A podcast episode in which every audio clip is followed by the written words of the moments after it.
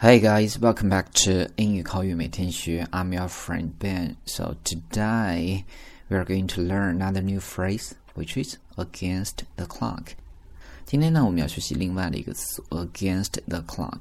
当然呢，against a g a i n s t 作为一个介词，它的意思有很多，比如说会有反对、违反、靠、依靠等。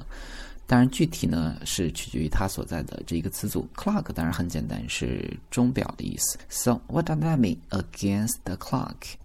In English, it means to attempt to do something as fast as possible, usually in order to make a deadline.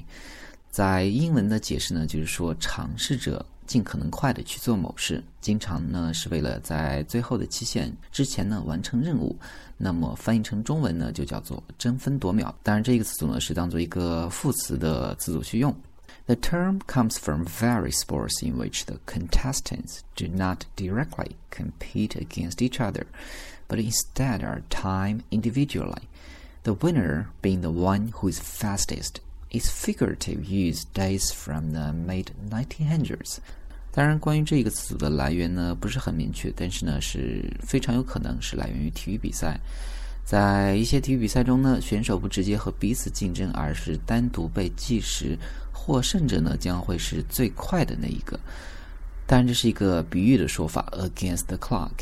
大约在二十世纪九十年代。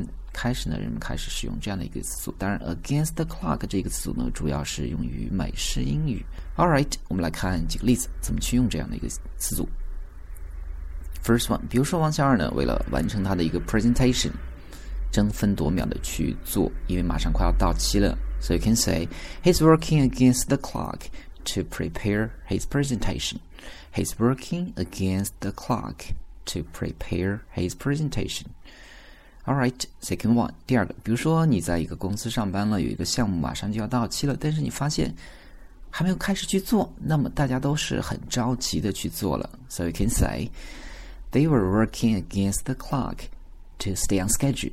They were working against the clock to stay on schedule. Next one，比如说发生了一个交通事故，那么救护车将病人送进了医院，因为很着急嘛。So you can say. The ambulance rushed the dying accident victim to the hospital. It was a race against the clock. The ambulance rushed the dying accident victim to the hospital.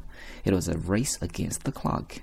Alright，今天呢，所以大家要记住的这一个词组就是 against the clock，意思就是说争分夺秒。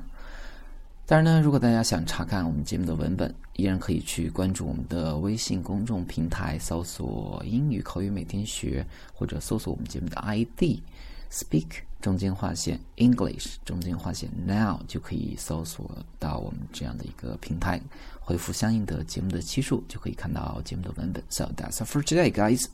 See you next time.